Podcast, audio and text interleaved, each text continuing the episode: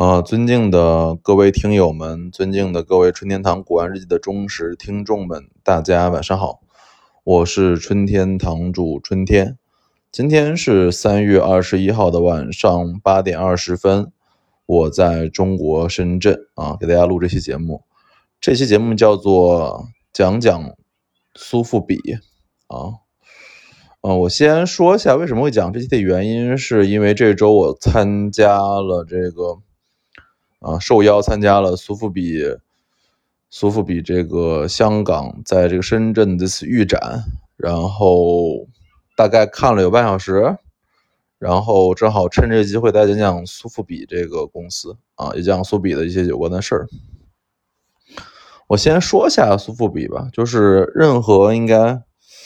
玩古董的人都知道，就是所谓的苏富比吧？啊，苏富比、佳士得、邦汉斯，这应该是原来常说的三大中国古呃中国艺术品或者世界艺术品的拍卖公司啊。当然，核心就是两大喽，就是苏富比或者佳士得啊。苏富比其实名字有很多，苏富比有人叫苏富比，有人叫索斯比，有人叫 s a u c y 比，就是一些英文啊。佳士得就是。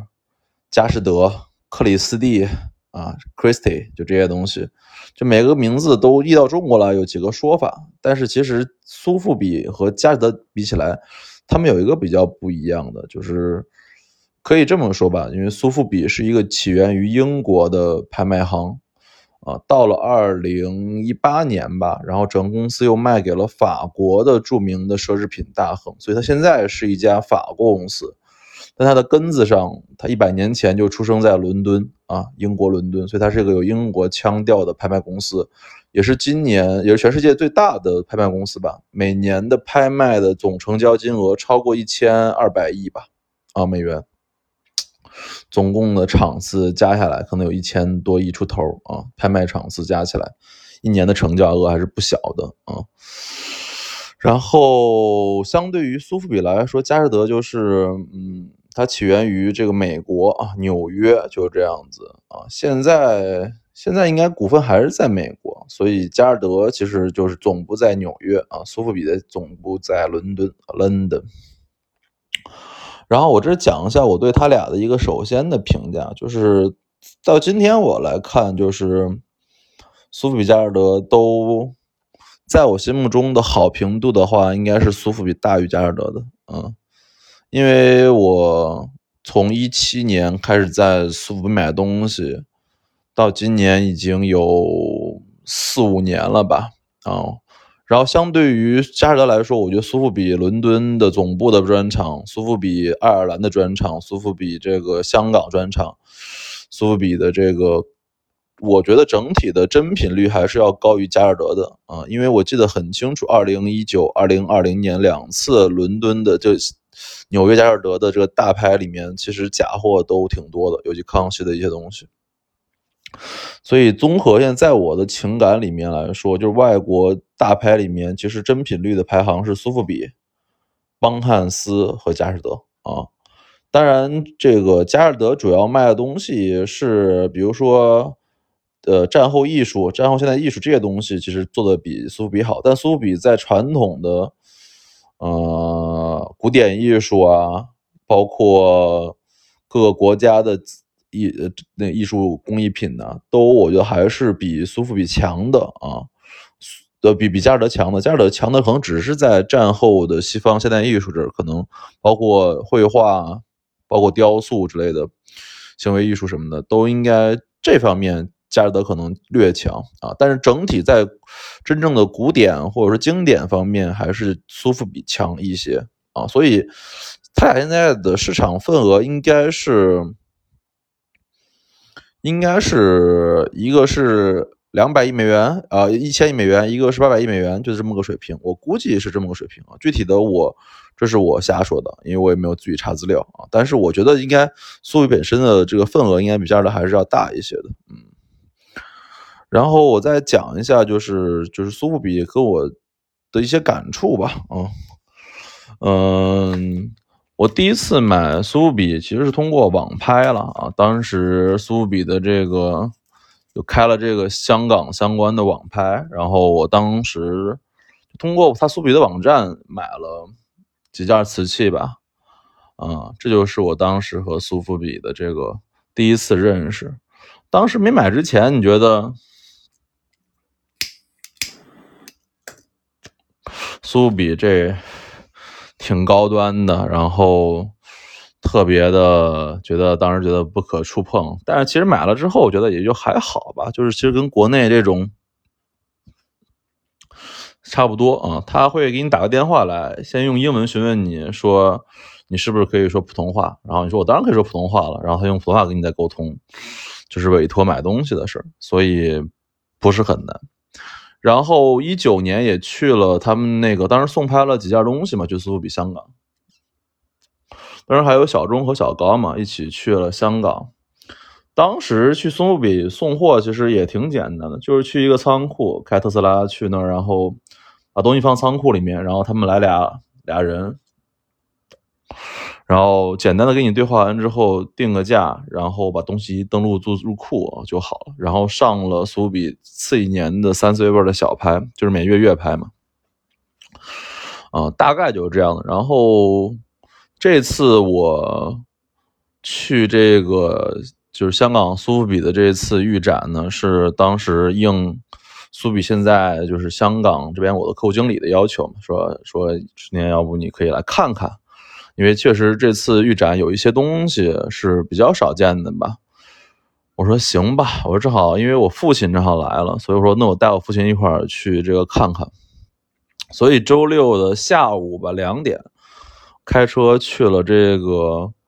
深圳湾一号啊，深圳湾一号，他们这个展览的地点在深圳湾的一号啊，好像叫做云颂音乐厅啊。去了之后停完车，然后是一个巨高的楼啊，巨高的楼。其实我在深圳，像这个深圳湾一号，我是很少去的，因为太贵了啊。因为我很少去深圳湾一号那边，是就是深圳湾那边嘛。然后摁了七十一楼之后。他说：“先去不了七十一楼，先从三十四楼转，所以到三十四楼转了之后，就到了七十一楼。七十楼进来之后，然后他就会问你说：‘你有没有邀请函呀？’我说：‘谁谁谁邀请我的。’然后就登记之后，然后做了一个登记和检查吧，然后就和我爸进去了。嗯，简单说一下看了什么东西啊？”苏比这次的预展在深圳预展，其实我觉得做的比较没有诚意啊，因为拿出来东西很少啊。相对于嗯前年我看的天明楼藏瓷的预展，然后包括去年嘉德的深圳预展，那他们在那时候都拿出了差不多有，我觉得有一百件两百件东西吧。这次总共加起来。苏比在这个摆了，这摆了可能六七十件啊，所以我感觉诚意不是很够。它是分两个场次啊，左边的那个场次呢是一个类似于啊讲座和饮酒会的啊，然后就是登记之后给你发一张卡，然后你就去那边可以听他们的呃艺术老师给你讲一些藏品的知识，然后类似于讲座，然后旁边有一些饮料什么的。然后，但是我是没有去，因为我觉得那儿特别装逼啊。嗯，我也我也可以讲，当天我穿的是个短裤、短袖、拖鞋啊。我爸跟我差不多。然后我俩进去之后，我他妈的发现里面人全穿的是西装革履的，我靠，我头大了。所以在那个左边这个饮酒会和讲座这儿，我就没待。我看了一眼，我觉得这太压抑了，怎么都穿的这么正儿八经，然后我就撤了。到了右边这个就是正常的这个正常的这个展览的时候，就开始看一些东西啊。那我就说说看什么东西吧。啊，一进门之后，首先是毕加索的一幅呃现代的油画啊，名字我都没仔细看，因为说实话说我对毕加索油画其实并不是很懂啊，所以就根本没看啊。然后我爸凑上去看了看，然后跟我说比了个一，我说啥意思呀？他说这个起拍是一亿啊，然后然后我才去看了一下名字啊，果然，毕加索的《斗牛士》啊，是毕加索蓝色时代的一个代表作吧。然后起价就是一亿港币，但这东西我其实没啥兴趣，所以我就快速的往第二张看。第二张是常玉的啊，《裸女与北京狗》。这张画倒是有点东西啊，您可能大家现在知道，就是现在常玉是中国和赵无极一样最受追捧的中国艺术家，而且我觉得他的艺术成就应该比赵无极还高。因为相对于存世量来说，常玉的存世量可能只有百幅、两百幅以内吧。赵无极是有两千幅左右的存世量，所以现在常玉从过去年的拍卖，价格都非常高。这幅《裸女北京狗》是常玉，应该是一九五零年，差不多是人生最后十年的作品吧。嗯，然后起拍价也是一亿啊。整体绘画就是一只狗和一个裸女。啊，裸女是背躺，狗是旁边，都是抽象的表现，大色块的表现啊。但是感觉视觉张力上，我觉得与这个苏那个毕加索的斗牛士毫不逊色。所以起拍价也是一亿啊！大家可能会吃惊，说为什么毕加索跟常玉都是起拍亿？因为相对于名头来说，毕加索可高多了。因为我给大家讲个事情，就是毕加索全是全一生中的作品总存世量超过四万五千幅，常玉只有两三百幅啊，可能也有两三百幅吧。所以存世量是一个很大的区别。所以常玉这张，我就我认为可能会拍的比毕加索这张还拍的还好。然后往前走，其实就看到了大量的中国现代艺术吧，包括张小刚的相关系列、曾梵志的相关系列，啊，都是中国一些现在后现代的艺术作家的作品。其实对这作品，我认真说，我毫无感觉啊。我到今天也觉得中国的现在后现代艺术或者现代艺术都是泡沫啊。现在包括。他们这些画，在一三年的时候能炒到两三千万一幅，现在只能卖七八百万一幅，说明这个水分还是很大的。我认为还会退潮。所以，关于中国这些后现代的作家，嗯，我倒觉得现在价格还不稳定，所以可以不投资啊，不投资。然后再往上看，就是包括奈良美智、安迪沃霍的一些后现代的作品了。这些东西我觉得也没啥啊，我爸也看不懂，我也看不懂，因为其实我们都不是很懂这些这个后现代艺术啊，这些东西并不是我们的专长。嗯，然后就到了我比较熟悉的中国艺术方面吧，啊，首先是是那个红人的一个山水册页。标价三百五十万港币到五百万港币吧，起拍是三百五十万港币。因为离得我很近，所以我还用手摸了一下它那个，嗯，就是它那个上面不是封了一层类似于有机玻璃那样东西吗？然后保安提醒我说：“先生，你不要用手摸。”我心里想说：“红人而已，还好吧，家里也不是没有啊。”我直接跟他这么说的。然后保安很奇怪的看了一眼，我说：“真的，我说这东西不是很贵啊。”保安。保安很二，保安看到我的眼睛变了一下。然后另外两件可能算比较好的吧，是因为两有两件这个石渠宝笈的藏品吧，一个是沈园的玉题示意图，一个是李世照的玉题示意图，两幅都是就范成大腊月村田府的示意图的十幅里面的两幅，所以就它总共。我记得是总共应该是十幅啊，然后有七幅是在台北故宫，有两幅就这两幅在这个在预展。其实看起来上面大大小小摁了很多，应该是从嘉庆的御宝到这个同治的御宝都有啊，大大小小吧。这两个就是镇征的清宫旧藏十七宝级，起拍价都在。我记得两个加起来总共是五千万左右，那两幅是很贵的啊，但是我不觉得那两个质量很高啊，因为其实这相对来说，我对于清代的绘画，就是乾隆的绘画不是特别的，就是管书体或者说这种学院体，我不是特别的感兴趣，所以它主要卖的贵，原因是因为它是持续保级，是清宫旧藏吧，这明确的啊。两幅棋牌，我记得好像是五千万元。然后旁边看完了中国书画，就没几件啊，就是几件，就是我记得就是红人，还有这两件持保级，还有几件沈周的东西。客观说印象都不深了，所以就没啥东西。就中国书画这儿，我倒觉得，嗯。没有什么让我觉得眼前一亮的啊，很少，眼前一亮的东西不多。然后又过前面检台，就是百达翡丽的相关的东西，就是名表和钻石什么的，那些东西我就更不看了，因为因为那些就是名表啊、钻石什么的不是我买的重点，而且我也不看，所以就算了，就没看。然后通过走过这个之后，就到了这个。中国瓷器吧，瓷器玉器这个展台啊，然后我走过来之后，第一句话就说：“说我能上手吗？”然后那个接待的小姐姐看了我一眼，长得挺漂亮的。她说：“那您是谁？哪个专家介绍的？”我就说了一个名字，我说：“谁谁介绍的？”啊，她说：“那行。”然后就就可以说：“那那您可以上手。”那我就说下吧。总共上手了几件吧？啊，我印象深刻的第一件啊，就是这个红五外酱油釉内内磨印的这种云云龙纹的一个小碟子，这个是红五官窑啊，起拍价三百五十万港币啊。整体的感觉是什么呢？就觉得客观说还是做的比较精细的啊，上手上比较轻啊。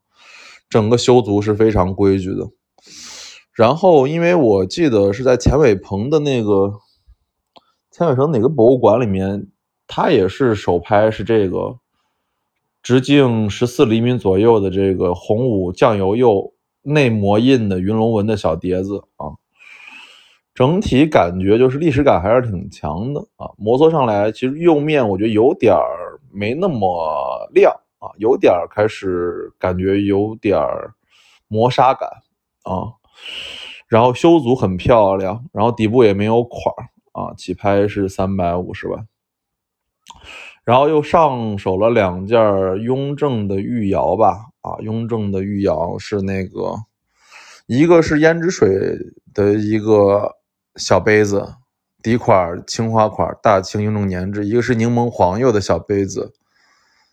底款大清雍正年制，这两个小杯子都很薄很细啊，我估计高度不超过六公分，入手是极薄的啊，上手是非常细的啊，然后款写的也非常规矩，很细，但也很提神，全美品。然后胭脂红釉的是两百五十万港币起拍，柠檬黄釉那个是两百万港币起拍啊，这两个倒是市面上见得多，所以我的印象也不是那么深。然后又上手了那个明宣德缠枝莲花卉花口盘啊，这个倒是可以说说。就是大家经常说永宣瓷器上手什么感觉啊？我说第一个感觉就是其实还是很重的啊。